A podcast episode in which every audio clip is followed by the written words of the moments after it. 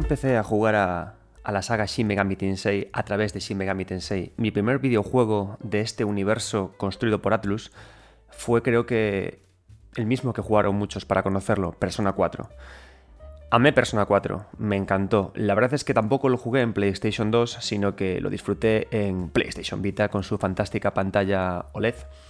Y es un videojuego que enamoró, me lo, me lo reventé eh, muy rápido, me lo jugué muchísimo. Y lo que más me gustó de, Persona 4, que luego pude encontrarlo también en Persona 3, y luego ya sí que me lancé a la serie Shin Megami Tensei a través del primero Nintendo DS y luego buscando los originales. Lo que más me gustó de este universo em, no fue exactamente ni su historia, ni sus personajes, ni siquiera su, su excelente combate. Lo que más me gustó de todo este universo fue su tono, lo que perseguía, su idea de bien y de mal, su idea de humano, su idea de demonio, su idea de hacia dónde va el mundo, su perspectiva de Tokio y también su planteamiento de lo que es el JRPG. Por eso en este podcast, en este podcast de 9 bits, vamos a sumergirnos en el universo de Shin Megami Tensei. Pero no vamos a hablar de juego a juego, no vamos a hacer una retrospectiva de todos los juegos, sino que vamos a leer el universo de Shin Megami Tensei a través de libros, a través de sus autores, para comprender qué nos quiere contar como JRPG el universo de Shin Megami Tensei. Por eso, para los que nunca hayáis conocido este universo, os servirá para poder lanzaros de cabeza hacia el espectacular Shin Megami Tensei 5 de Nintendo Switch, que también analizaremos en este, en este, en este podcast. Y para los que ya conocéis este universo, os servirá para recordar por qué amáis tanto uno de los lugares más curiosos, particulares, siniestros y verdaderos del rol japonés. Muchas gracias a todos por estar ahí. Esto es 9 bits, yo soy Adrián Suárez y es la hora de jugar.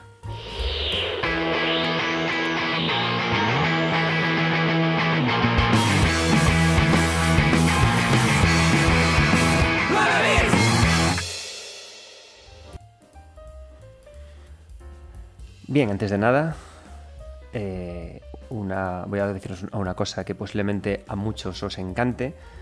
En el anterior podcast dije que no iba a hacer ningún especial sobre Elden Ring hasta el lanzamiento del juego, ¿de acuerdo? ¿Qué pasa? Que llegaron, bueno, sabéis que estos días han estado mandando las betas para probar un avance de Elden Ring este, este fin de semana. A mí no me llegó ninguna, desgraciadamente, pero el maravilloso, guapísimo, increíble compañero de la comunidad de Mundo Gamers, Adrián Bonet, Adriano Bicho en Twitter, ha tenido la amabilidad inmensa de pasarme una clave para poder acceder a la, beta y jugarla. Entonces voy a poder jugarla este fin de semana. Así que me he dicho, me cago en la mar. Eh, tengo que intentar agradecer este gesto de alguna manera, así que, ¿por qué no hacemos en el siguiente programa un especial sobre la estética de Hietaka Miyazaki desde Demon Souls hasta lo que hemos visto en Elden Ring, ¿vale? Así de esa forma podremos hablar algo de la beta, sobre todo de una parte que es a día de hoy, que se comenta mucho en redes, ¿no? Que es la parte estética de Miyazaki. ¿Por qué continúa con sus ideas desde Demon Souls hasta aquí? ¿Por qué, entre comillas, eh, copia o hereda ideas? Y eso nos llevará a poder hablar en profundidad de lo que estamos viendo de Elden Ring, ¿no? De lo que nos está de cómo nos está impactando. Y ya que eh, Adrián Bonet, Adrián Obicho en, redes sociales, era miembro de la, comunidad de, Mundo Gamer, se me ha ocurrido algo muy bonito, ya que es un podcast un tanto especial, porque es, es casi casi un, un, avance.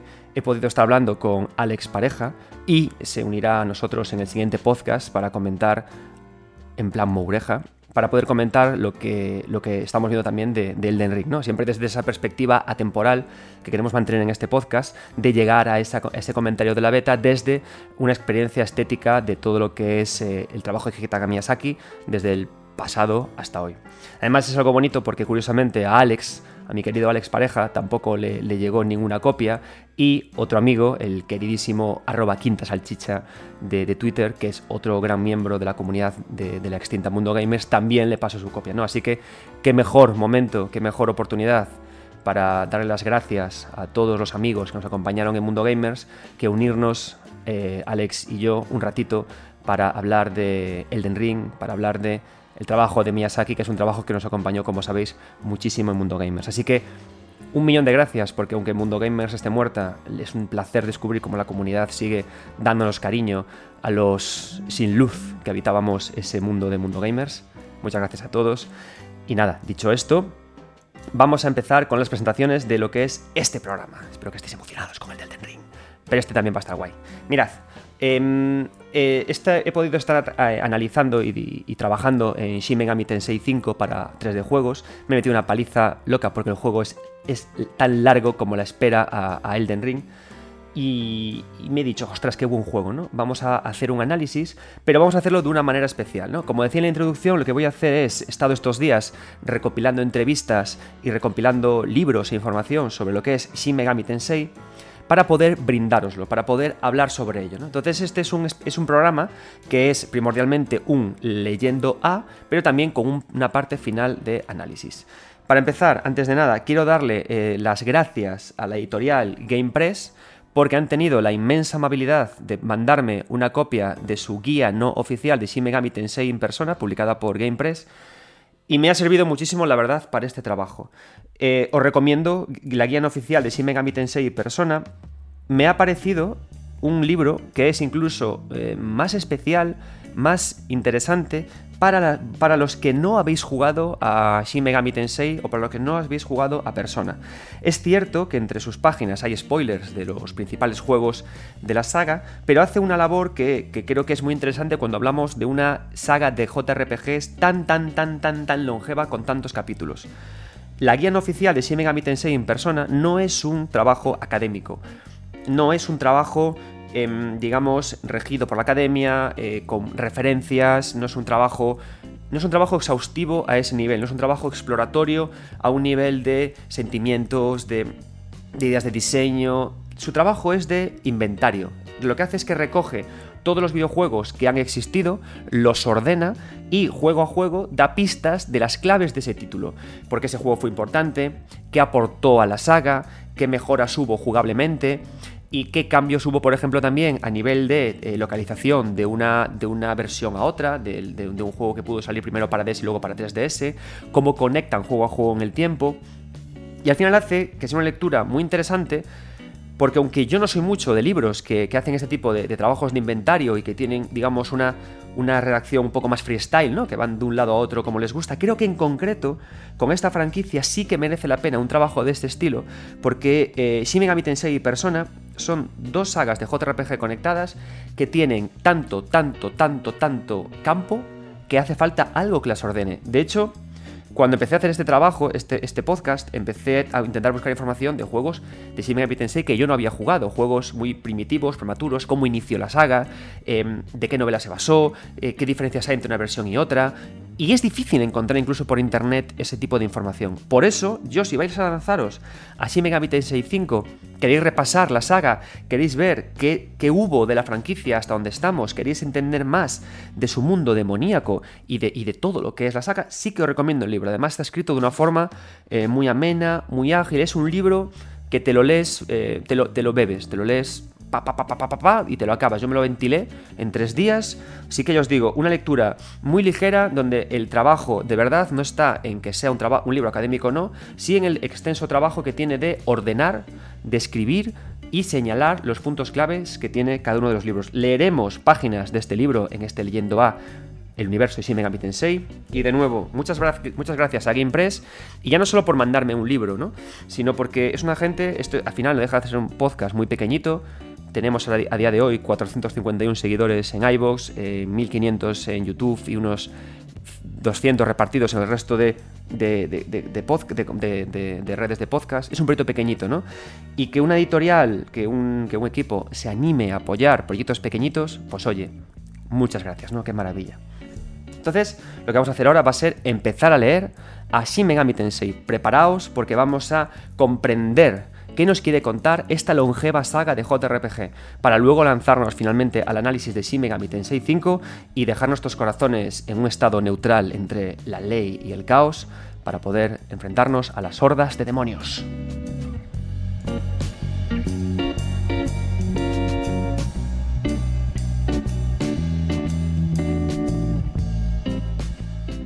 La primera de nuestras lecturas a través de este leyendo a Shin Megami Tensei y su universo nos lleva a una de las páginas precisamente del libro de Game Press, a la página número 22. Primero vamos a leer lo, que, lo interesante de esta página y luego reflexionaremos sobre ella, ¿vale? Porque hay muchas cosas interesantes que podemos comentar antes de lanzarnos a leer directamente entrevistas de los propios autores. Empezamos. Primero vamos a leer, como digo, esta página y luego comentaremos, ¿vale? Comenzamos en Digital Devil Story, el juego primigenio de Famicom lanzado en 1987 y publicado por Namco, apenas podía presagiar la franquicia que acabaría originando. No había forma de saber que fue desarrollado por Atlus, pues no era más que una empresa novata con solo un año de vida en aquel momento, en 1987, y que trabajaba en la adaptación a videojuego bajo licencia de las novelas ligeras de Aya Nishitani, pero avancemos hasta 1992. Atlus, ya trabajando bajo su propio nombre en 1992, era una empresa mucho más experimentada. Habían empezado a desarrollar un remake independiente de Megami Tensei 2, de Megami Tensei 2, viéndolo como una oportunidad para reforzar el espíritu de Megami Tensei y reimaginarlo según sus propias ideas. Así surgió Shin Megami Tensei 2, una mirada mordaz a la realidad del Japón contemporáneo, una experiencia RPG inolvidable que no dejó a nadie indiferente y el juego que puso a Atlus en el mapa. La intro del juego nos da una buena idea de lo que nos deparará la trama, presentando al espectador una ominosa mezcla de imágenes ocultistas, código informático y una inminente crisis política. Por muy difícil que sea descifrar los acontecimientos a partir de esta mezcla de lo político y lo religioso, su significado está muy claro. El apocalipsis está a punto de llegar. Tras esta intro comenzarás el juego en un sueño, en el que verás algunos personajes clave que más tarde podrás conocer, permitiéndote ponerles nombre. Cuando te despiertas, descubres que eres un adolescente japonés, normal y corriente al que su madre ha enviado a hacer un recado al centro comercial del vecindario. Pero pronto te das cuenta de que suceden cosas extrañas, pues tu vecina, una chica llamada Yuriko, ha desaparecido misteriosamente y ha habido un asesinato en el parque del barrio. Más desconcertantes son los demonios que han empezado a merodear por los alrededores después de ser secuestrado para formar parte de los experimentos de uno de los líderes de los demonios. Conoces a Stephen, un misterioso hombre en silla de ruedas que obviamente es una referencia al famoso científico Stephen Hawking, y quien te da la capacidad de invocar demonios de una forma muy parecida a tus antecesores en los juegos de Famicom. A partir de ahí las cosas empiezan a descontrolarse rápidamente, se declara la ley marcial en Tokio, varias facciones se disputan el control y finalmente la ciudad es destruida por una serie de misiles balísticos. Lanzados por los Estados Unidos en un intento por contener el brote de demonios. Es aquí cuando el juego empieza a ponerse serio, pues se produce un avance en el tiempo y el resto de la historia tiene lugar en los restos destruidos de la ciudad donde los humanos se han dispersado y dividido en dos facciones diferentes. Los protagonistas, que en su mayoría acaban en esta situación por accidente, no albergan ninguna esperanza de evitar que las cosas vayan a peor. Lo único que pueden hacer los héroes es decidir cómo reaccionar ante estos acontecimientos y cómo moldear el nuevo mundo tras su destrucción. Es un arranque de creo que útil, ¿no? Para lo que estamos, con lo que estamos hablando, lo que estamos trabajando, lo que estamos leyendo, porque daos cuenta de varias cosas que tenemos que tener en claro de estas cosas que hemos leído. Para empezar, Atlus hasta 1992 no pudo trabajar con sus propias ideas, ¿no? no pudo ni siquiera presumir de que los juegos eran suyos. Los primeros Megami Tensei, como decimos, publicados por Namco, no podían presumir ni trabajar bajo su propio nombre.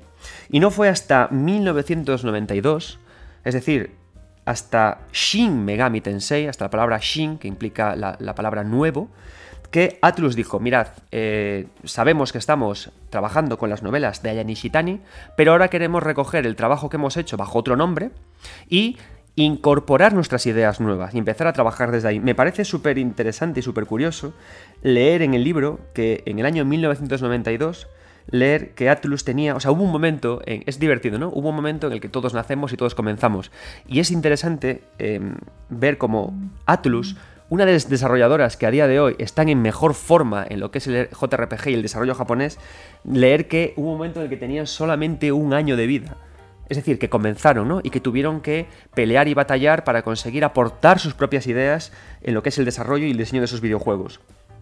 Eso por una parte, ¿no? Entonces esto ya me, indica qué quiere decir esa palabra Shin y qué diferencia hay entre Shin Megami Tensei y Megami Tensei, ¿no? Por eso, para empezar a trabajar y sumergirse en este, este universo, hay que irse a los Shin Megami Tensei porque son donde aparecen las verdaderas ideas de esa editora y desarrolladora que adoramos, de Atlus, la editora que confió en Demon Souls para exportarla fuera de Japón. Bendita seas, Atlus, we love you. Vale, entonces, ideas claves que podemos encontrar eh, en este libro.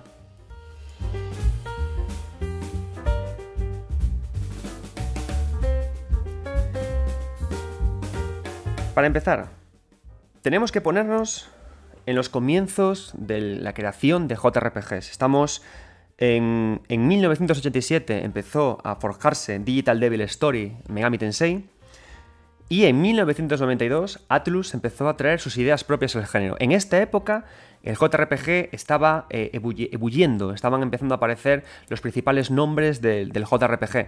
Los principales cuales podemos destacar como los más icónicos. No vamos a irnos a cosas muy locas si decimos Dragon Quest y Final Fantasy, ¿no? Entonces, ¿en qué se estaban basando tanto Dragon Quest como Final Fantasy? En fantasía medieval.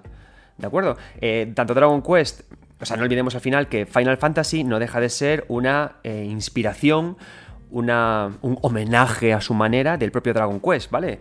Teníamos a, a un Hironobu Sakaguchi que tenía que sacar un videojuego o, la empresa se iba al, al, o lo echaban, no sé exactamente qué, drama tenía, pero llamó a Final Fantasy Final Fantasy porque iba a ser su fantasía final si la cosa no iba bien dentro del mundo de los videojuegos, ¿no? Entonces, ¿qué dijo? Macho, pues si Dragon Quest lo está petando, pues ¿qué, hacemos, no? Vamos a por ello. Entonces, al final, Dragon Quest y Final Fantasy se basan en el medievo japonés y son unas ideas que vinieron de también de, recoger ideas de, de videojuegos como Ultima, Daños and Dragons, es decir, de videojuegos occidentales, ¿de acuerdo? Y por supuesto también del videojuego que siempre tenemos que recordar, ya que siempre tenemos que irnos cuando hablamos de, eh, de JRPG. Al final el JRPG no es más que coger el RPG que estaba haciendo en esa época y dar una vuelta pensando en su implementación en consolas, ¿no? en, reducir la profundidad jugable, no, de, reducir el número de acciones que podemos realizar, porque cuando trabajamos, los RPGs funcionaban en ordenador, los Western RPG funcionaban en ordenador y los JRPG iban a funcionar en una Famicom, iban a funcionar en una Super NES con un número de botones reducidos. ¿no? Entonces, esa traducción de, Western RPG a JRPG es lo que dio origen al JRPG. ¿no? Entonces, Wizardry es un videojuego que influyó tanto a, los originales Final Fantasy como a Dragon Quest, como a, y mucho más profundamente, a eh, Shin Tensei. ¿Por qué?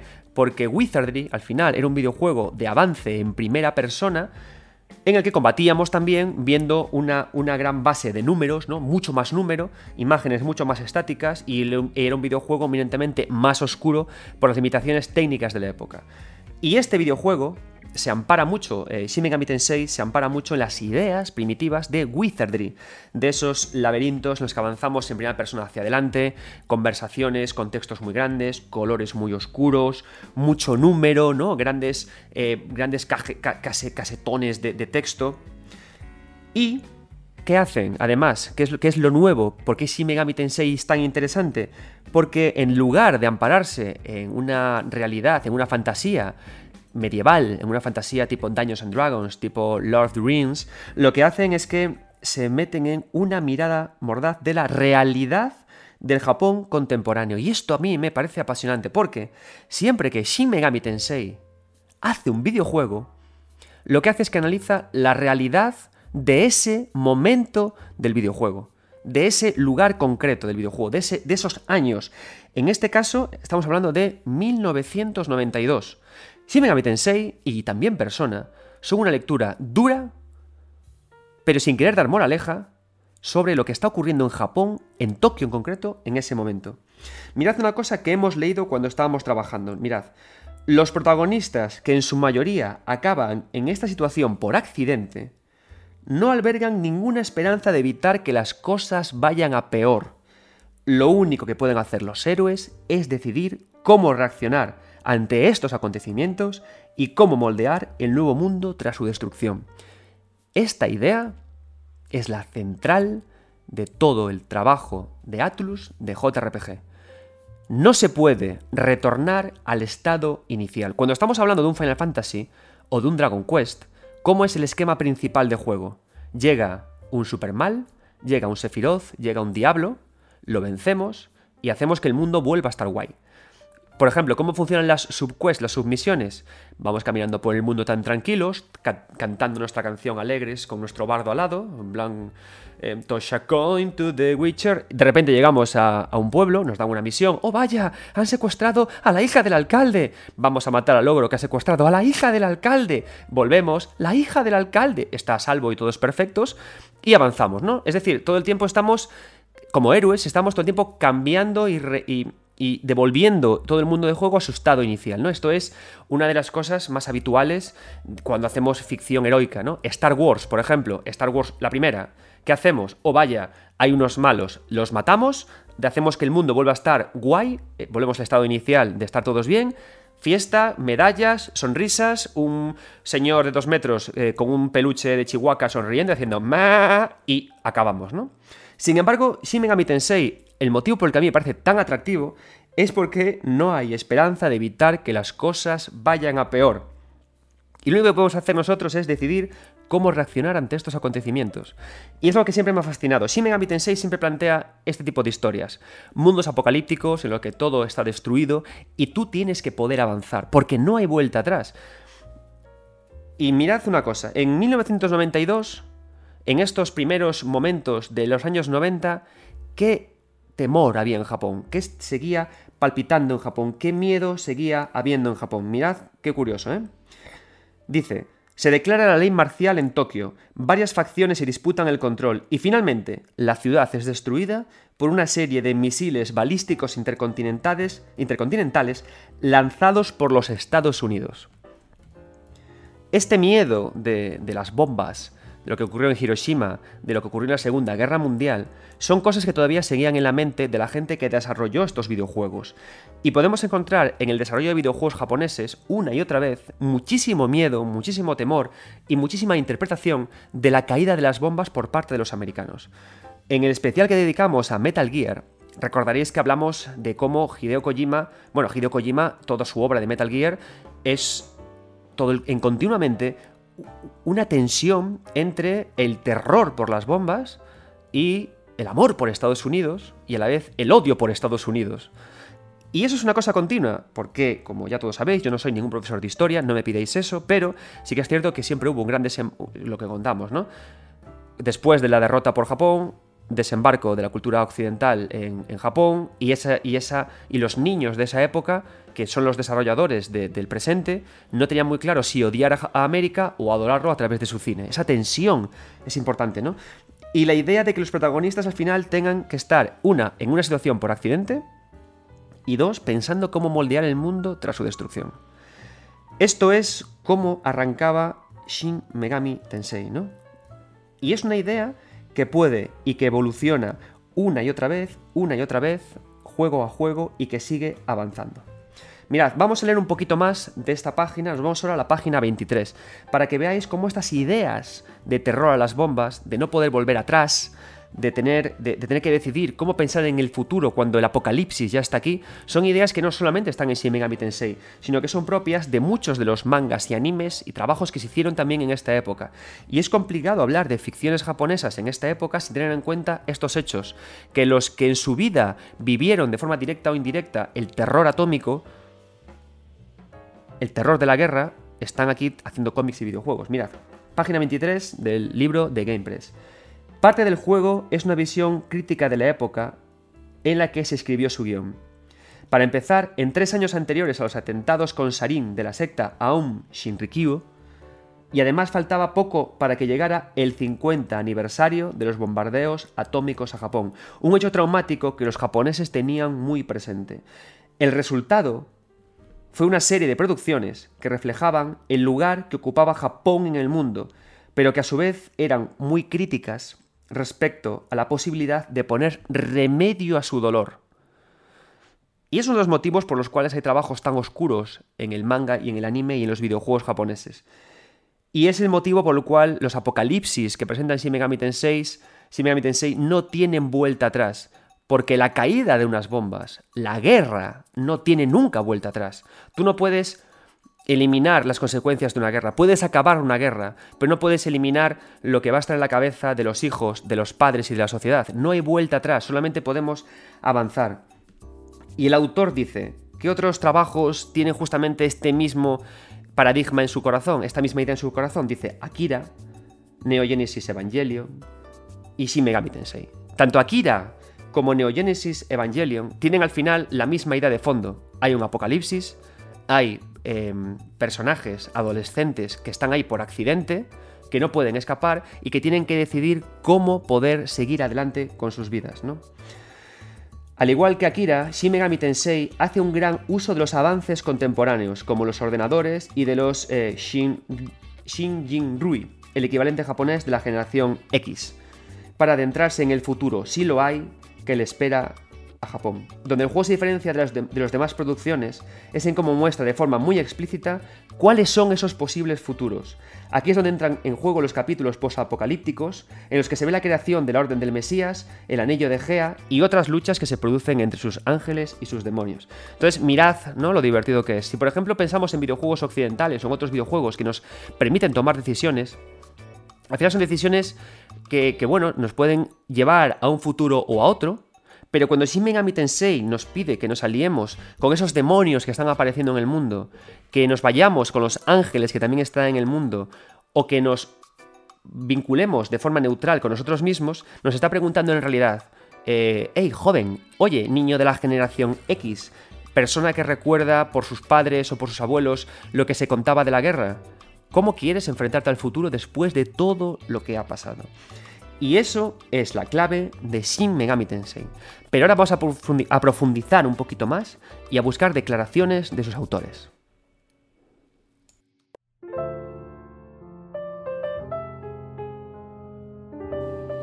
Seguimos. Mirad, los que me estéis escuchando a través de podcast en iBox, que sepáis que en el canal de YouTube ahora mismo estoy abriendo la página web en la que se encuentra la entrevista que, voy a leer, ¿vale? Los que me veis en vídeo vais a poder, además de leerla en inglés, escucharme, traducirla, pero bueno, para que podáis también acudir a ella en caso de que os interese leer la entrevista en sí, en inglés, ¿vale? En el idioma original bueno, en el idioma original, en el idioma en el que se puede encontrar esta entrevista. Mirad, la entrevista que voy a leer a continuación está recogida en la página web eh, bueno, Up Lations, ¿vale? S-H-M-U-P Lations. Esta es una web súper interesante, yo soy patrón de ella, y no soy patrón de muchos proyectos, pero sí soy de ella, en la que eh, hay una persona, hay un muchachito que tiene, lleva esta página y lo que hace es recuperar entrevistas perdidas en japonés, las traduce al inglés y las sube a esta página. Personalmente me parece uno de los proyectos más bonitos que existen en Internet, os recomiendo muchísimo que naveguéis en la página y siempre que queráis escribir un libro o un artículo sobre autores japoneses, siempre daos un paseo por esta web, shumlations.com, es difícil de, leer, s-h-m-u-p lations.com, que vengáis aquí y que exploréis lo que esta persona tiene que ofreceros. Esta entrevista es una entrevista Shin Megami Tensei 1992 Developer Interviews, que en la que participan Seigo Aihara, Kazunari Suzuki, Yo, Yosuke Nino, Kousi Kozi Okada, programador mítico de este juego, y Kazuma Kaneko, diseñador mítico también de esta, de esta serie, ¿de acuerdo? Entonces, miradla, pero vamos a avanzar a una parte que me interesa especialmente, que es la que yo quería meterme, que es la entrevista que le hacen a Yousuke eh, Nino en 1992. Mirad, en esta entrevista, eh, Yousuke Nino nos habla en profundidad de cómo se componen el universo de Shin Megami Tensei como diégesis. Recordad, diégesis es un término que se emplea para definirse al mundo de juego, a la ficción de juego. Eso es diégesis. Extradiégesis es nuestro mundo real. Yo ahora estoy en el salón de mi casa, eso es la extradiégesis en relación con la diégesis que es el, videojuego, ¿no? Y ahora me diréis, niño, ¿por qué no llamas mundo de juego? Porque en la academia hay que usar palabras para que te quieran, amigos. Vale, vamos allá. Entonces, ¿qué me dice Yousuke Nino sobre Shin Megami Tensei? ¿Vale? Disculpad si veis que no voy muy ágil leyendo, pero estoy haciendo una traducción directa de lo que estoy leyendo. Mirad, Yousuke Nino en 1902, 1992 dice: El mundo de Shin Megami Tensei no existe de forma aislada, no existe por sí solo, sino que es un número infinito de dimensiones paralelas. De la mismo, del mismo modo, del mismo, de la misma manera, nuestro mundo no es nada más que una de estas realidades concurrentes. Y comenta, es precisamente por, por, este planteamiento por el que somos capaces de incluir demonios de todas las mitologías y de todas las culturas sin preocuparnos de sus orígenes, que sean tanto orientales como occidentales. Demonios de todos los tipos, continúa Nino, han existido a través de la historia de la humanidad en todas las culturas y en todas las civilizaciones, y de forma interesante, los mismos demonios han sido retratados de una forma, o sea, han sido retratados como entes benevolentes en una cultura, mientras que en otras se han, representado como maldad pura. En Shin Megami Tensei hemos intentado eh, profundizar al máximo en, estos seres para intentarnos liberarnos de nociones preconcebidas de si son buenos o de si son malos y intentar profundizar y ofrecer lo que es su verdadera imagen. En lugar de copiar demonios eh, de, mitos o leyendas existentes, hemos intentado crear los nuestros propios, ¿no?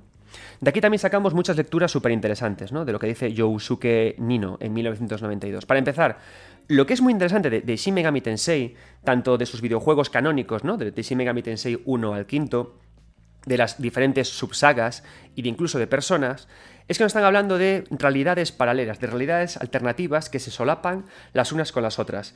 Hay en algunos videojuegos de Shin Megami Tensei en los que se, en los que se hace alusión a estas realidades paralelas. Y hay, y hay videojuegos en los que incluso personajes de, de una entrega se meten en las otras, hablando de cómo todo está conectado y de cómo todo forma parte de un megamundo, de un, metaverso, que es una palabra que está muy de moda ahora, de un multiverso más bien, pero que funcionan todas de maneras independientes. De que los Tokios no son los mismos de un juego y de otro, aunque puede que sí, de, forma, de una forma muy concreta, de que Persona va por un lado y Shin Megami Tensei va por otro. Pero es una idea súper interesante que le permite ir a una idea que a mí me apasiona de cuando hablamos de JRPG, cuando hablamos de, de desarrollo japonés. Y dice, que nosotros lo que, lo que quieren ellos es integrar en Shin Megami Tensei tanto demonios de este, del este y del oeste. Siempre que hablamos de, producciones japonesas o de incluso de Japón, siempre tendemos a pensar que eran que son una gente, que son un pueblo muy cerrado de miras, muy suyos, muy propios, muy aislados, ¿no? Pero eso no es cierto. Eso no es verdad. Y más cuando estamos en el JRPG, ¿no? Que aunque tenga esa J, como hemos visto, es uno de los, de los géneros de videojuegos más permeables y que más han hibridado con otros géneros y con otras culturas. Precisamente el desembarco de la cultura em, americana en Japón para suavizar el espíritu revanchista de Japón les abrió las mentes, les abrió las puertas a todo este, a todos los jóvenes de esa época, a la integración, a mezclar este y oeste. Pero lo más interesante es que siempre, y esta es la gracia de todo, ¿no? Siempre con ese pequeño sentimiento de tensión, con ese pequeño sentimiento de no saber si lo están haciendo bien o lo están haciendo mal, con ese pequeño resquemor de sus padres de si lo que están haciendo es correcto o incorrecto, ¿no? Y es así como llegamos a estas sensaciones tan poderosas de Shin Megami Tensei de que no hay pasado, no hay futuro, todo es dolor y que tenemos que meternos en ello, ¿no? Pero es una lectura muy interesante como em, abriendo las puertas tanto a demonios del este como demonios del oeste, que son los que siempre invaden los mundos de Shin Megami Tensei, lo que, quiere, lo que dice Nino que hacen ellos es decir, vamos a sumergirnos al fondo de la cuestión, vamos a hablar en profundidad, vamos a averiguar en profundidad quiénes son estos demonios para poder ofrecer los nuestros propios, pero siempre respetando los que había antes, ¿no? Y me gusta porque con todo este contexto y trasfondo que estoy contando de este pasado japonés, es como si de alguna forma estos jóvenes, en el año 92, intentaran incluso averiguar y discernir o, comprenderse a ellos mismos qué opinan de la, de la, mezcla entre este y oeste a través de su propio videojuego. Es decir, de acuerdo, sabemos que no hay vuelta atrás, no podemos meternos en una máquina del tiempo y hacer que las bombas nunca cayeran, pero vamos a investigar a fondo en esta nueva realidad que tenemos, este cruce entre este y oeste, en estos demonios, para descubrir qué futuro podemos hacer. ¿Vale? Y aparte una cosa muy interesante que, ocurre en Shin Megami Tensei en todos los juegos. En Shin Megami Tensei al final siempre tenemos a adolescentes japoneses que se ven involucrados sin que ellos quieran en esta desolación, en este apocalipsis, que, que al final no deja de ser como si un niño de repente se ve inmerso en un en una guerra que no puede, en la que no puede ganar, ¿no? Algo parecido incluso a, a, la tumba de las luciérnagas de Estudio Ghibli, en la que no puede ganar y que tiene que avanzar y que tiene que decidir, ¿no? Y en ese marco vamos a encontrar en Shin Megami Tensei tanto ángeles como demonios. Lo divertido es que Shin Megami Tensei contempla a los ángeles también como demonios, y no contempla el término demonio como algo eminentemente malo. Los demonios en Shin Megami Tensei ni son malos ni los ángeles son buenos. Son entes superiores, con ideas propias, que van a lo suyo y que son en principio superiores a los poderes del, protagonista. Es decir, son fuerzas por encima de ellos, ¿no? Fuerzas por encima de ellos, por encima de alguien que está viendo la guerra y que el protagonista tiene que mediar como puede entre ellos, sobrevivir, forjando alianzas, cediendo, sacrificando su propia vida, cediendo su, su PS, su fuerza, cediendo su magia, dando dinero, pagando impuestos para poder avanzar. Fijaos qué lectura sacamos de lo que es todo esto, ¿no? Vale, sigue Yousuke Nino hablando de Shin Megami Tensei. Hay una de las, a mí me encanta, ¿no? De las mejores, eh, de las mejores cuestiones que tiene Shin Megami Tensei a nivel jugable, que son la fusión de demonios. Mirad, cuando jugamos a un Pokémon, eh, en Pokémon hay una no es una obsesión, ¿no? Es casi casi lo que mueva toda la aventura, que es conseguirlos a todos, atrapar a todos los Pokémon. Sin embargo, en Shin Megami Tensei no hay obsesión por conseguirlos a todos. ¿Por qué? Porque lo que tenemos que hacer es, como cuando estamos en un escenario de guerra, tenemos que sobrevivir.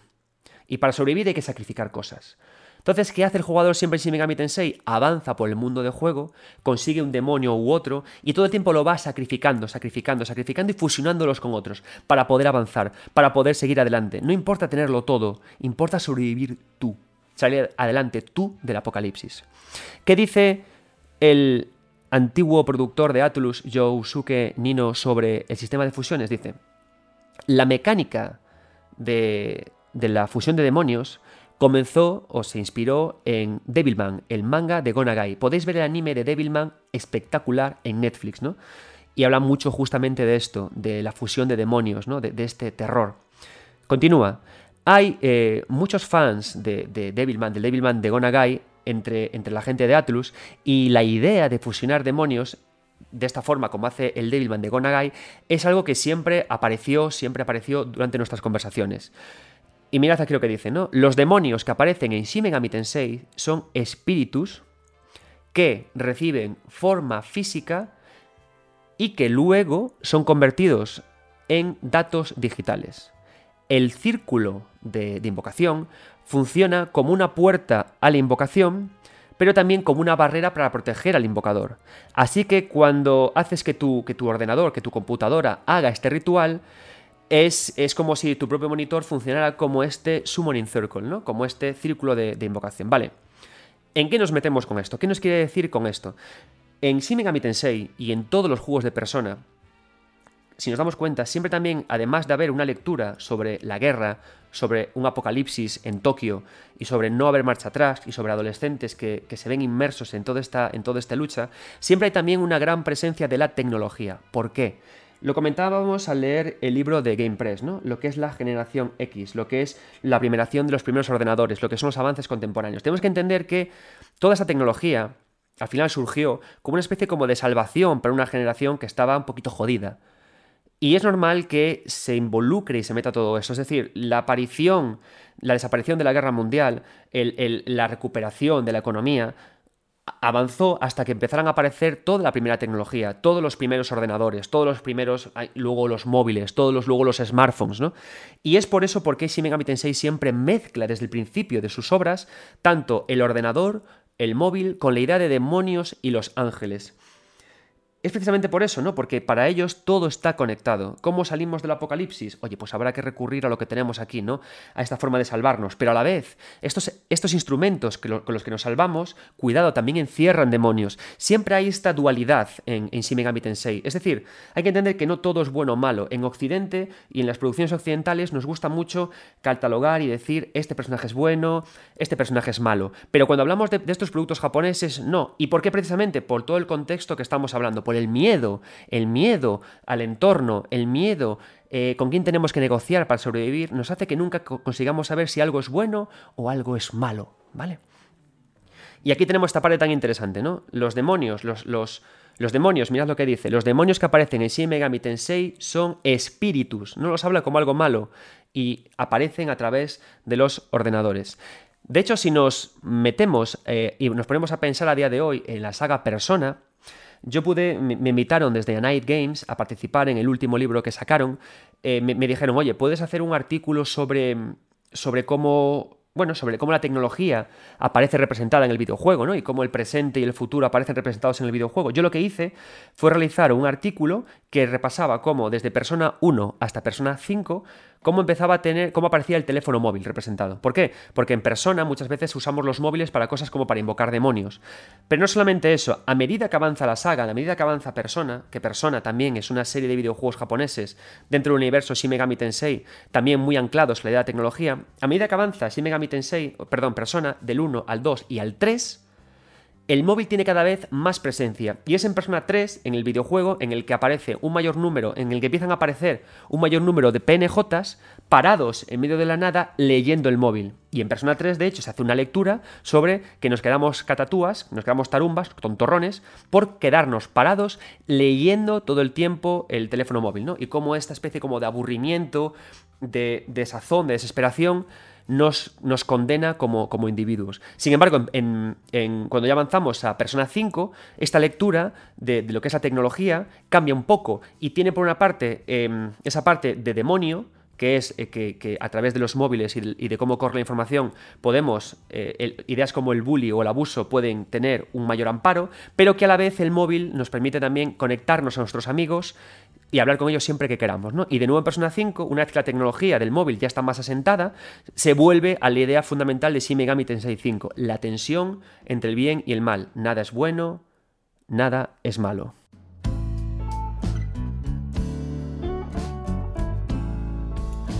Seguimos con esta apasionante lectura de lo que es Shin Megami Tensei, ¿no? Entonces ahora vamos a meternos más de lleno en lo que os contaba de estas tensiones entre lo que es el bien y el mal. A este capítulo Nino lo llama sobre las características de las diferentes facciones del mundo. En Shin Megami Tensei siempre vamos a encontrar tres, facciones.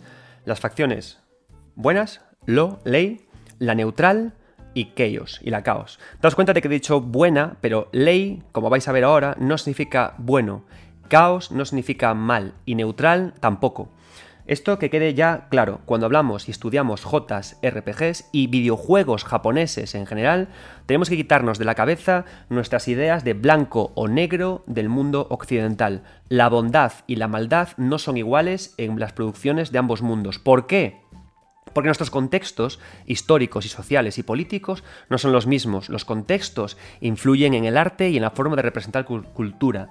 A través del arte, de la cultura y los videojuegos, están incluidos en este grupo, expresamos nuestros sentimientos, nuestras vivencias, y nuestra ética está incluida en esas vivencias y la llevamos al arte y a la cultura, ¿vale? Por eso, importante cuando hablamos de desarrollo japonés o de desarrollo occidental.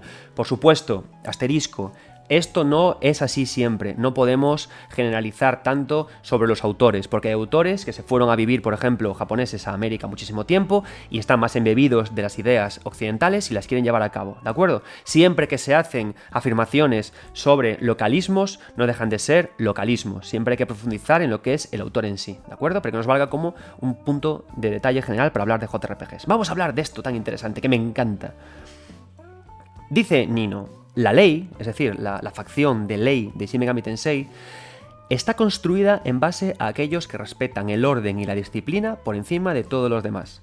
Ellos rechazan lo que sea que cree disrupción o que estropee su organización perfectamente cuidada y creada. Si tuvieras que comparar a, a, la facción de la ley con un estilo musical, tendrías que hablar de música tradicional clásica es una eh, eh, jerarquía eh, muy fuerte, un sistema jerárquico muy fuertemente establecido, donde, tú está, donde se espera que, te sacrifiques, sacrifiques a personas, a individuos, por el bien de muchos. ¿vale? Una idea parecida, por ejemplo, a Linterna Verde, ¿no? Los guardianes de Linterna Verde, que dicen que el bien de la mayoría es, está por encima del bien de la minoría. ¿Esto es bueno? ¿Esto es malo? Ahí está la clave, ¿no? Continúa Nino y dice, la facción neutral son básicamente los humanos que no tienen ninguna creencia o pensamiento extremo, ¿no? A diferencia de aquellos que siguen la ley, ellos buscan la libertad personal por encima de todo lo demás. De todas formas, porque como ellos son conservadores, daos cuenta de esto, ¿eh? lo que dice Nino, que buscar la libertad personal es ser conservador. Tienden siempre a adoptar una política de, eh, dice, don't rock the boat, que puede, decir, que puede traducirse técnicamente y académicamente por no me toques los cojones, no tengo el chichi para farolillos. Se preocupa un poco por el mundo exterior y por lo que está ocurriendo en él, Em, y a medida que avanza el tiempo son más despreocupados con todo lo que les ocurre en torno a ellos, ¿vale? Es decir, la facción neutral en los Shin Megami Tensei se adquiere cuando tú vas alternando entre elecciones tanto de, ley como de caos. Cuando llegas a un equilibrio en un momento determinado de los juegos, vas por la, ruta neutral, ¿de acuerdo? Por la, por la ruta de la facción de ley vas cuando vas más diciéndole que ok a los ángeles, ok a la bondad, y luego está la otra, Chaos la facción Caos está eh, preparada, está construida, está, viven aquellos que viven en base a sus emociones. A ellos no les importa nada más que la satisfacción de sus propias esperanzas y deseos, pero actuarán impulsivamente antes que mantenerse fijo en sus metas, ¿de acuerdo? Si hay algo, esto, lo apunto yo, no lo dice Nino, ¿no? Pero si hay algo que, va a hacer que sean más felices o que sientan más emoción o más gustrining en las partes bajas del cuerpo, irán ahí antes que cumplir ningún tipo de meta. Son lo opuesto a la ley, sigue Nino. Y manda, o sea, gobierna lo individual por encima de la organización. El, self, el yo, el yo mismo, por encima de todo lo demás.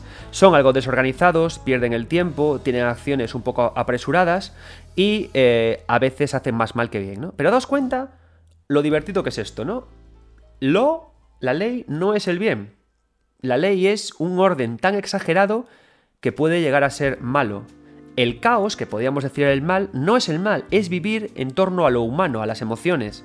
Y lo neutral, que podemos pensar que es neutral, ¿no? Ni frío ni calor, es buscar la libertad por encima de todo lo demás. ¿Os dais cuenta lo interesante y, lo guay que es interpretar estas ideas y compararlas con las nuestras de Occidente? ¿Empezáis a entender lo que es Shin Megami Tensei en el fondo?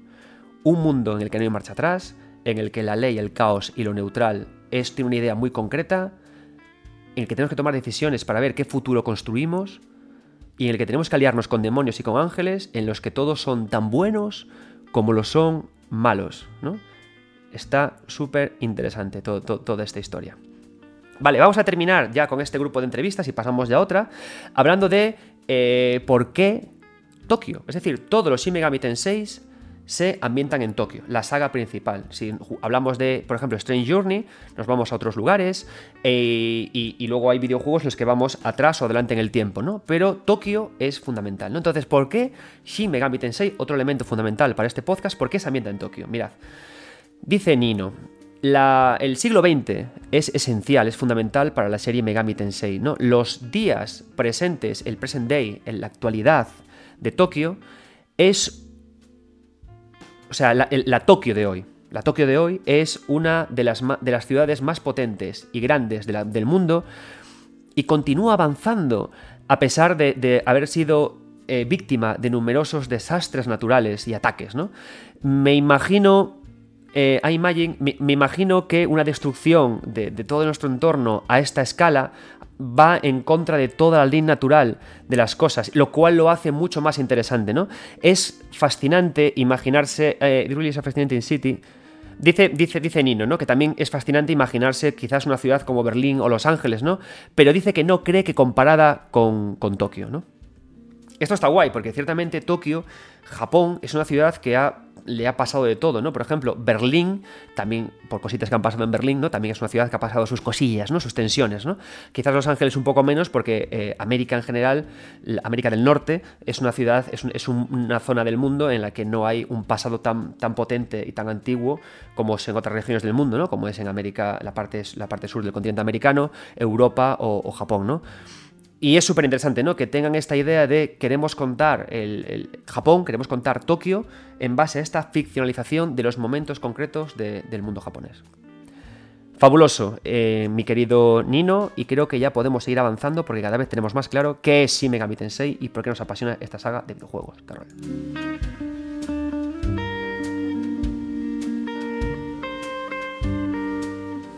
Vale, antes de lanzarnos ya al análisis de Shin Megami Tensei 5, vamos a hablar de eh, unas palabras que, otra persona, otro miembro fundamental de Atlus, fundamental en el trabajo de Shin Megami Tensei, vamos a leer sus, palabras para ver lo que tiene que decir, ¿no? Para ver también, para acabar todavía de acabar de cerrar y de entender qué es Shin Megami Tensei y por qué tiene que apasionarnos, ¿no? Cómo hemos de entenderlo. Esta, en esta ocasión la entrevista está en la web escapistmagazine.com y es una entrevista a Kazuma Kaneko, ¿de acuerdo? La podéis encontrar, la podéis encontrar aquí. Eh, si estáis viendo esto a través de YouTube, lo podéis ver. Y como, como empezáis, empezáis ya a ver, o bueno, los que me conozcáis ya lo sabéis, ¿no? Pero yo soy un obseso de la caza de entrevistas, ¿no? Ojalá, amigos míos, gente que trabajáis en prensa, ojalá más entrevistas en los medios, ¿de acuerdo? Ojalá más eh, veces cogemos a los autores y les hacemos preguntas y las publicamos tal cual. Sé, desgraciadamente, porque lo sé, porque trabajo en medios, que las entrevistas solo nos importa a los que hacemos entrevistas, porque a la gente le traen del pie, ¿no? Pero es maravilloso, por favor. Em, reunir entrevistas, leer entrevistas, hablar de entrevistas, porque ahí está la verdad, ¿vale?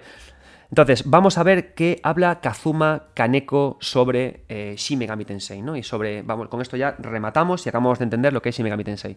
Mirad, Kaneko, Kaneko dice, Kazuma Kaneko dice, empieza a decir, ¿qué es lo que hay al final del universo?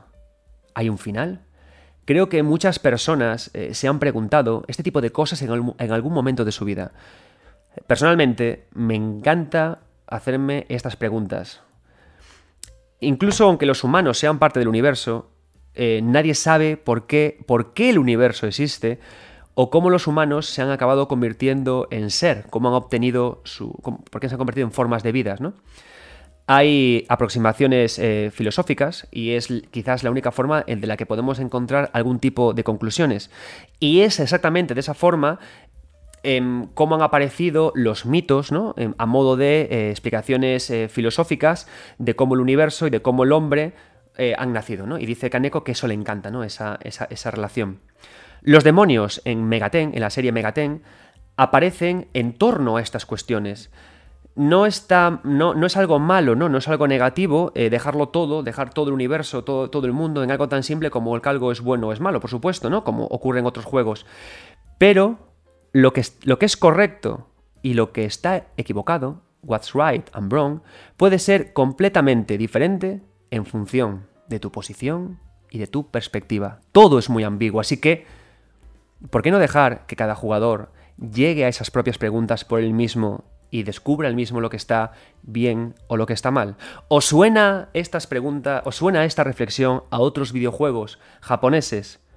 Quizás si os hablo de Nier, quizás si os hablo de Dark Souls, quizás si os hablo en general de la narrativa japonesa en videojuegos, ¿no os parece que esta es una reflexión que se hace una y otra vez? Pues empezamos aquí a ver por qué es, ¿no? Además de poder hablar de Shin Megami Tensei, aquí también empezamos a hablar de esa cabeza que hay en los creadores japoneses de esta década. Posiblemente los creadores japoneses dentro de varios años, más inmersos ya en la cultura occidental, piensen de otra manera, ¿no? Pero esto es una, unas reflexiones que empezamos a encontrar mucho en los autores de esta época y que nos acaba de, acaba de complementar lo que, lo que hablábamos anteriormente, ¿no? No hay buen, no hay bien y mal, es el propio jugador es el propio lector, es el individuo desde su libertad el que tiene que elegir lo que es bien o mal, porque todo, todo, todo es muy ambiguo. Continúa Kaneko, y con esto ya dejamos esta entrevista. Dice, Megaten, cuando hablamos de Megaten nos referimos a la serie saga Shin Megami Tensei, a todo su universo, ¿no? Y dice, Megaten va siempre de vidas corrientes que se convierten de golpe en inconcebiblemente no ordinarias. Por, lo tanto, eh, tiene que estar siempre conectada con la sociedad moderna. Para poder cumplir con eso, muchas veces adaptamos eh, conceptos teorizados en ciencia mm, regulinchi, ¿no? En ciencia cutting edge, la llama, ciencia que está al borde de lo que puede ser ciencia y lo que no. Algún día veremos aquí homeopatía, como, como pasa en Frozen 2, porque Frozen 2, amigos, es como no sé por qué un culto a la homeopatía. Esto os lo dejo para los que seáis padres. Los que seáis padres ahora me diréis, Dios, yo también pienso lo mismo. Sigue, sigue Kaneko. Al mismo tiempo, em, existen un. hay un gran número de dioses y de demonios de todo el mundo que aparecen en la serie Megaten. Todos ellos también tienen una relación muy cercana con nuestras vidas. Pero em, siempre desde un punto de vista eh, del folclore, ¿no? Que más que, más que desde otros, más que de, otros acercamientos. Lo que, lo, que, lo que, quiere aquí decir es que eh, Kaneko lo que comenta es que eh, cuando lo que ellos hacen es que al llevar, al combinar ciencia, al combinar folclore y al combinar tecnología, lo que hacen es que todo el tiempo están haciendo, lo que dice aquí, ¿no? Eh, acercamientos que pueden parecer incompatibles, pero que a través de la filosofía, a través de ideas filosóficas, hacen que todo empaste bien, ¿vale? Y eso es también lo, interesante que tiene. O sea, toda esta lectura que tenemos en Shin Megami Tensei sobre lo que, es un, lo que está bien o lo que está mal, lo que es un demonio, lo que es un ángel, todo esto, al final, con lo que empasta es con filosofía, ¿no? Y con llevarnos, al final, a reflexionar. Cuando me refiero a filosofía, no me refiero a, mencionar a Schopenhauer o a ponernos intensos con frases de Nietzsche que van guay en tazas, ¿no? Sino a, a la filosofía en tanto que investigo en mí mismo, veo quién soy y deja muchos huecos. ¿Por qué? Porque si al final tú juntas dioses, tecnología y folclore, van a quedar siempre muchos huecos, muchos espacios vacíos. ¿Qué hace Shin Megami Tensei? Te permite a ti como jugador que llegues ahí rellenes esa ambigüedad de la que hablaba Kaneko y que llegues a las conclusiones de lo que está viviendo, de ese futuro que queremos descubrir a través de Shin Megami Tensei. Bien, espero que a través de esta lectura que hemos hecho tan interesante del libro de GamePress, de las opiniones de Nino y de Kaneko, tengáis ya claro qué es el universo de Shin Megami Tensei. Creo que es uno de los mundos de rol, de JRPG, más apasionantes que hay, que os invito, por supuesto, a descubrir, os invito a que lo hagáis a través de la guía del libro de GamePress, del inventario que hace GamePress de los videojuegos, y que, tanto antes de hacer eso como después, juguéis a Shin Megami Tensei 5, un juegazo, amigos.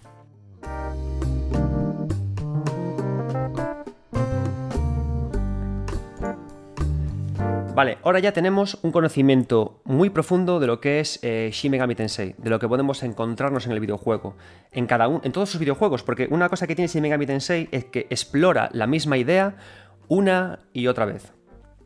Lo humano, lo que ocurre después del apocalipsis, las tensiones entre distintos elementos del universo, para que como jugador tomes decisiones y que pelees, combatas y te sacrifiques. Hay una idea muy interesante en todo Shin Megami Tensei que va muy relacionada con su propia jugabilidad. Shin Megami Tensei son todos sus videojuegos videojuegos difíciles, son videojuegos duros, son videojuegos que exigen mucho del jugador. Analizando Shin Megami Tensei 5 me encontré muchas veces con momentos en los que no podía avanzar, en los que tuve que pararme y subir de nivel, en los que tuve que explorar el mundo, en los que tuve que recorrer y cumplir misiones porque no había forma de acabar con los enemigos. Si os dais cuenta, este esfuerzo, esta idea de esfuerzo, esta idea de dejarse los cuernos por conseguir algo, también es muy propia del desarrollo de videojuegos japoneses, de muchos de ellos. Y le va muy bien a Shin Megami Tensei, porque con todo esto que estamos contando, este videojuego de Shin Megami Tensei no puede ser fácil. De todas formas, no os preocupéis, hay un modo casual que rebaja un poco las tensiones y la dificultad del propio videojuego para que podáis enfrentaros al propio título, ¿de acuerdo? Shin Megami Tensei 5 Em, recupera una idea que también estaba en Nocturne. Megami 5 nos pone en la piel de, de, nuevo de un joven adolescente que se ve inmerso en un apocalipsis del que no puede escapar. Al principio parece que estamos viviendo en Tokio, pero rápidamente salimos lanzados, salimos proyectados hacia un mundo paralelo, un apocalipsis en el que los demonios han triunfado y el jugador debe avanzar por este mundo intentando conseguir revertir la situación en caso de que le interese para que el mundo vuelva a su estado inicial, es decir, intentando que en concreto los ángeles eh, ganen. Pero hay que entender que, como decíamos en, este podcast, no es posible volver a un estado original porque en Shin Megami Tensei se plantea la idea de que hay un ciclo continuo. Es decir, los demonios y los ángeles están en continua lucha y en esa lucha, en ese ciclo, hay veces que el propio mundo se encuentra, el propio universo de, de, de Megami Tensei, del mundo paralelo en el que nos encontremos, se encuentra regido por el orden de los demonios y hay una supuesta paz, y en otro momento se encuentra gobernado por los, por los demonios y hay ese caos, ese caos emocional. En función del juego que nos encontremos, estará gobernando uno u otro. Nosotros llegamos a un momento en el que los demonios a priori parece que han triunfado y tenemos que poder avanzar por el juego.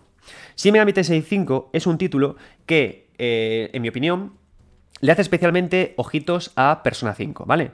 No voy a entrar en comparaciones, por supuesto, pero evidentemente eh, la saga Persona al final ha sido la que ha catapultado el éxito en Occidente al universo Shin Megami Tensei y le hace un poquito de ojitos en cuanto que aparece en Instituto, más vida social, que es algo que aparecía en el resto de videojuegos de Shin Megami Tensei, pero aquí aparece un poquito más presente pero para nada con la, con la profundidad que podemos ver en persona. ¿Por qué? Porque aquí lo que importa en Shin Megami Tensei, más que las relaciones que puede tener el protagonista con sus amigos, es la lucha con los demonios, es la interacción con las tres tensiones que hemos estado hablando, ley, caos y neutralidad. E importa mucho más la propia individualidad del personaje en el avance por su mundo. Shin Megami Tensei, em, por ser un juego de Atlus, eh, ha vivido muchísimo de otra saga que yo adoro, que es Etrian Odyssey. Adoro Etrian Odyssey. Etrian Odyssey también es otro videojuego de Atlus que bebe de Wizardry. Son avances por mazmorras en primera persona, muy, muy, muy duras, en las que hay que combatir y combatir y combatir. ¿Qué pasa? Que Etrian Odyssey es muy difícil, como también es muy difícil Shin Megami Tensei 5. Tan difícil que podemos tener un combate y si no nos hemos preparado bien, en el primer turno morimos, sin que podamos incluso hacer nosotros absolutamente nada. Ese es el nivel de dificultad que tiene Shin Megami Tensei 5 y que por ello a muchos diréis, pues no me interesa porque es demasiado difícil, ¿no? Pero como os digo, funciona tanto a nivel de la, de la construcción de mundo como también de la propia descripción del personaje. Nuestro personaje y por eso decía que se recupera una idea de Nocturne, que lo, he dicho al principio, cuando empieza el juego es embebido por un ente que convierte a nuestro personaje en una especie de, ente que va a camino entre lo humano y lo demoníaco, ¿vale? Él puede ejecutar poderes de demonio, sigue siendo en parte humano y en parte demonio, y con esos poderes tiene que avanzar por este mundo, por el Da'at, por el mundo demoníaco, acabando con otros demonios, rescatando a sus amigos y viendo cómo la trama avanza poco a poco. La historia de Shin Megami Tensei no está nada mal, pero tenemos que entender que eh, lo que es la historia como tal de, los Shin Megami Tensei, como, la historia como tal, lo que se nos cuenta como tal, nunca es excepcionalmente potente. ¿Dónde está lo fuerte de Shin Megami Tensei? Y que también ocurre lo mismo en esta quinta parte. En el tono, en el contexto, en lo que llamamos el lore, en las decisiones del personaje, en la construcción del mundo, en cómo está diseñado el mundo que exploramos y a dónde nos quiere llevar. El juego dura, la primera vuelta dura en torno a unas 50, 60 horas, a mí me dura un poquito más porque me, perdí mucho y luego sigue habiendo mucho más que jugar, ¿de acuerdo? Entonces, lo que me interesa de Shin Megami Tensei es a dónde me estás llevando, qué mundo me estás construyendo, qué me estás contando. Y lo potente que tiene Shin Megami Tensei 5, y por lo que es un juego que yo no puedo dejar de recomendar, es porque a diferencia de otros, a diferencia de, este avance en primera persona por casillas laberínticas, a diferencia de una navegación más em, pasillera, como puede ocurrir en Shin Megami Tensei 4, en Shin Megami Tensei 5 crean unos, una especie como de gran mundo abierto, pero que está formado por mundos pequeños semiabiertos interconectados. Lo divertido es que estos pequeños mundos semiabiertos tienen una verticalidad y una cantidad de secretos, recovecos, cavernas, pasillos y espacios tan amplio, tan interesante, tan bien diseñado, que consiguen trasladarte esas sensaciones de juego de casillas claustrofóbico a un lugar abierto. Y ahí aparecen misiones secundarias, enfrentamientos imposibles de superar, de todo. Y hacen que el juego adquiera una tremenda fuerza que no os lo creéis. O sea, es un placer explorar el mundo de Shin Megami Tensei 5. Es lo más fuerte de Shin Megami Tensei 5. Por eso cuando un enemigo grande me paró y me obligó a explorar, no me importó porque tenía ganas de conocer ese mundo, de ver qué secundarias tenía por hacer, de ver qué más cosas podía resolver, de ver qué más demonios podía reclutar, de ver qué más veces se me ponía en la tesitura de elegir entre ley, caos y orden, y de ver de cómo seguía avanzando. Y esa es la parte fuerte, es decir, en el top de las cosas buenas que aporta Shin Megami Tensei 5 a su mundo, que a, su, universo, a la saga, que el mundo de los demonios está hecho fabulosamente. Otra cosa muy buena, las batallas, ¿vale? Es decir, Shin Megami Tensei 5 no es difícil porque le da la gana de ser difícil. Es decir, sí, es muy difícil de cojones y a veces te querrás tirar el juego por la ventana. Pero es una dificultad que funciona como un reto a superar a través de la ingeniería del combate, ¿vale? Es decir, me he pasado tanto tiempo en los menús, ajustando a cada uno de los tres demonios que puedo llevar conmigo, equilibrando sus debilidades elementales, dopándolos, fusionándolos con otros. Puedes coger demonios y mezclarlos de forma que uno le preste sus habilidades a otros. Y eso es interesante porque los enemigos tienen siempre debilidades elementales, dándoles habilidades de fuego para atacar con fuego, explorando y analizando cada demonio con el que me enfrento para descubrir sus debilidades convirtiendo. Entonces, aquí llegamos a lo que os contaba antes en la relación con Pokémon y Shin Megami Tensei, que aquí no queremos hacernos con todos, queremos sobrevivir al apocalipsis, sobrevivir a las bombas, queremos y para eso sacrificamos los demonios con los que nos encontramos, ¿vale? Y también está muy guay esto, la forma de reclutarlos, porque ahí conversamos con ellos para reclutarlos. Pero hay un punto muy alto de azar. Aquí conversamos con ellos hablando, pero no es tan fácil como puede ser en otros juegos de Atlus, no es como en Persona 5.